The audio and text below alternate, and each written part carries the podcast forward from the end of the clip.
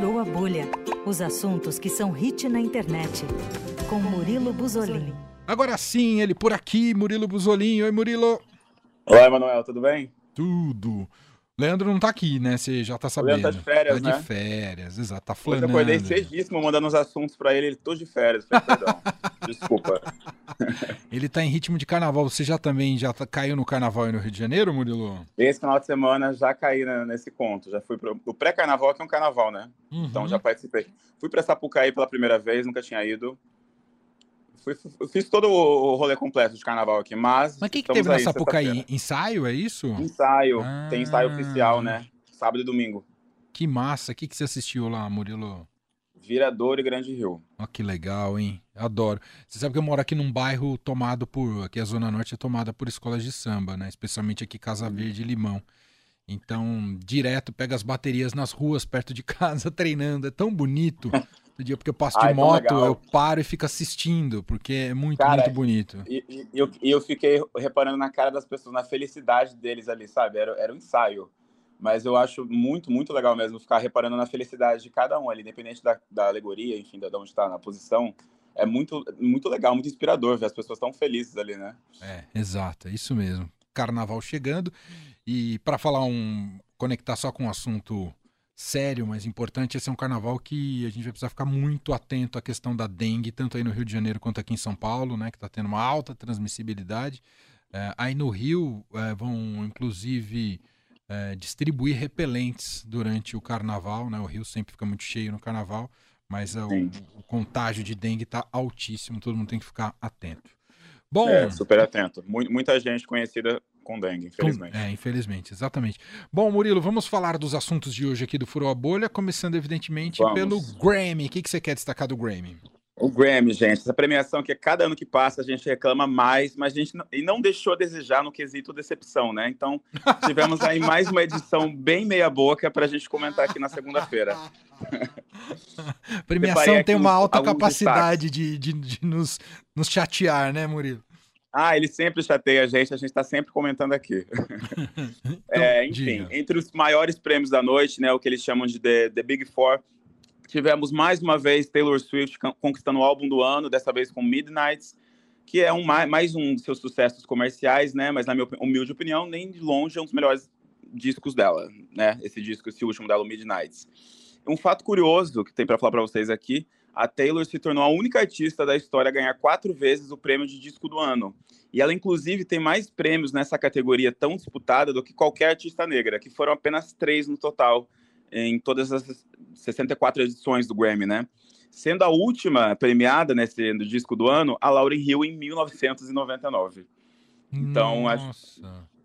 É, a situação é complicada, né? A gente tem- sempre bate aqui na, na, na- ne- nesse quesito de álbum do ano, né? E nunca muda. Nunca muda mesmo. O Jay-Z ficou muito bravo com isso, né, por causa da Beyoncé. É, é inclusive, é, já vou falar sobre ele. Boa, você Já já chega lá, tô me adiantando aqui. Já vou chegar. É, vou começar mais ou menos para depois vingar polêmica, né? Segurar a audiência. Enfim, Taylor, Taylor recordista, né? Parabéns para ela. São quatro, afinal, são quatro prêmios de disco do ano. Ela tá com 13, ela tá com, desculpa, com 15 prêmios no total, que é um número muito expressivo. É, quem protagonizou os momentos mais divertidos da, da premiação foi Miley Cyrus, que aí tá na estrada há 18 anos e levou seus primeiros Grammys na noite de ontem, né? O mega hit Flowers, indiscutível, tocou aí exaustão no ano passado, ganhou como melhor performance de pop solo e também por gravação do ano, sendo uma das categorias mais esperadas, né? Gravação do ano. Eu separei aqui um dos momentos onde a Miley canta ao vivo Flowers pela primeira vez e expressa a sua alegria, que está viralizando nas redes sociais. Ela ficou tão feliz com a sua vitória, porque ela estava esperando isso há quase 20 anos de carreira, né? Que ela soltou ali no meio da música. Vamos ouvir aqui, ó. Fight, but we did. Started to cry, then remembered I just won my first Grammy. Cara, ela foi assim, ela começou cantando e essa música todo mundo conhece, né? Pelo menos ouviu uma vez na vida, né? Sim. E aí o público do Grammy é conhecido por ser meio blasé, né? São grandes artistas ali, mas o pessoal não se empolga muito. Ou de vez em quando se empolga. Ela, na primeira, na primeira, na primeira refrão, ela falou: "Como vocês estão agindo como se não conhecessem essa música?". Aí o pessoal levantou, começou a cantar, enfim. Ela fez ali merecido esse- esses dois Grammys dela. Ela tem quase 20 anos de carreira. Tava, tava faltando emplacar esse prêmio. Agora vamos para a polêmica do, do, do prêmio, né? O Jay-Z. Ah, Gostamos de polêmica. Ele foi pro palco, recebeu um prêmio especial e simplesmente tirou da garganta tudo que estava entalado há uns bons anos, viu? É, o rapper levou a estatueta, o prêmio se chama Dr. Dre de Impacto Global. Esse prêmio é novo, ele reconhece os profissionais com histórico comprovado de edificar a música negra. Então, nada mais justo do que dar ele para o Jay-Z, né? A primeira pessoa que ganhou esse prêmio foi o Dr. Dre, por isso que tem o nome dele. É, eu separei aqui algumas das várias falas importantes que ele fez no discurso. É bom frisar que ele estava com a Beyoncé com a Blue no evento. A Blue é a filha mais velha do casal, tem 11 anos, mas ele decidiu levar só a Blue para o palco enquanto ele discursava, né? Ah, abre aspas, queremos que vocês da academia acertem, ou pelo menos cheguem perto de acertar.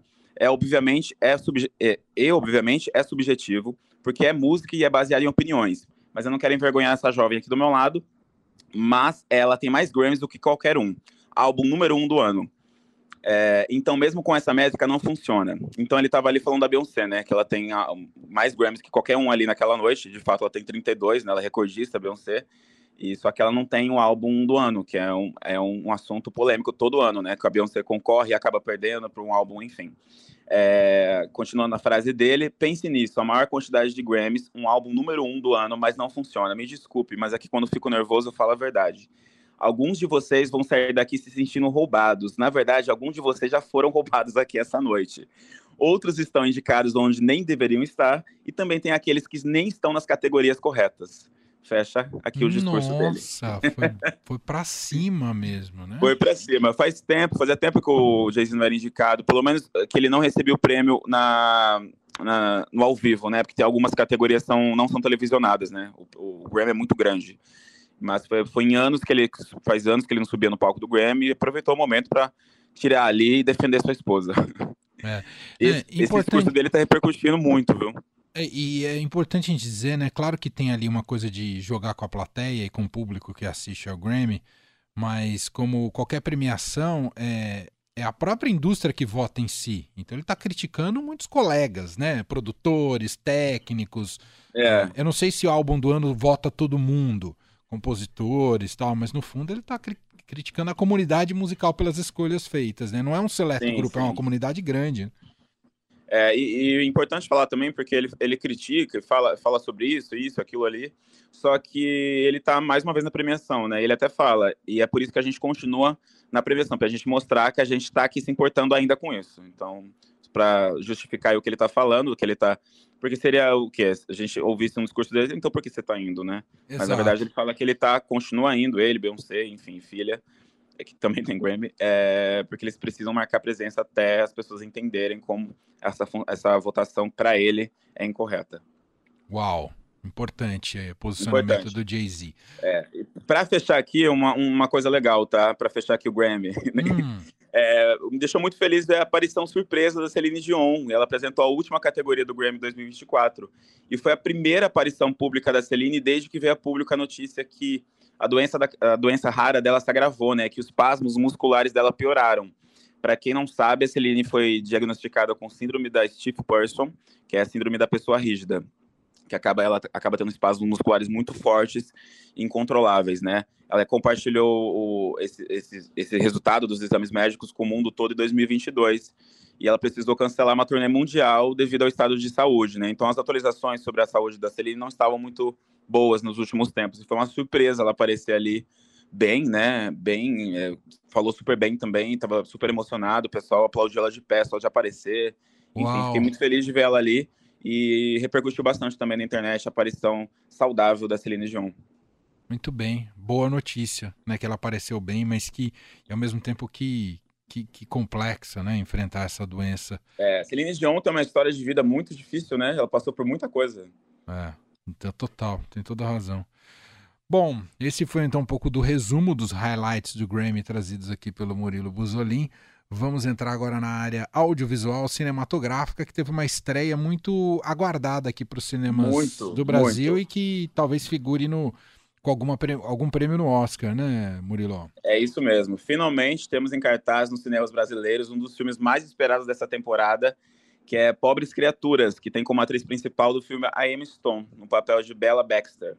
É, para contar, resumir aqui a história do filme, o que está no trailer, tá? Sempre bom justificar o que eu conto que está no trailer. a, Be A Bella foi trazida de volta à vida pelo anatomista Godwin Baxter após ela se matar no auge da sua gravidez. Então a Bella era uma, uma mulher aparentemente normal, só que teve problemas na gravidez e decidiu se matar. E o Godwin é interpretado pelo William Dafoe, tá? É, ele trocou o cérebro ativo do bebê dela, o bebê dela não tinha morrido até então, pelo cérebro da Bella. Então ele conseguiu fazer com que ela revivesse, né? E essa história é claramente uma homenagem, uma inspiração no Frankenstein, né? É, a gente vê a Bella que possui um corpo de uma mulher adulta com cérebro de recém-nascido e ela vai tentando se adaptar ao novo mundo, ela vai se descobrindo. Os, os, gestos dela não condizem com os pensamentos dela, já que ela está com, com um cérebro de bebê e o corpo dela é de mulher adulta, né? E o corpo dela não está alinhado com a sua capacidade de aprendizado. E é muito interessante ver, acompanhar a evolução dela no filme, porque o filme todo vira uma espécie de crítica social para a sociedade polida que a gente vive, né? Ou para tentativas de sociedade polida que a gente vive, porque a Bela é, você imagina uma mulher adulta sem nenhum histórico, sem nenhuma história, com uma casca, né, já humana bem vivida, mas sem um pingo de conhecimento, sem qualquer pressão que a vida vai colocando na gente quando a gente vira adulto. Então é muito interessante e muito criativo ver a evolução da, da Bela no filme.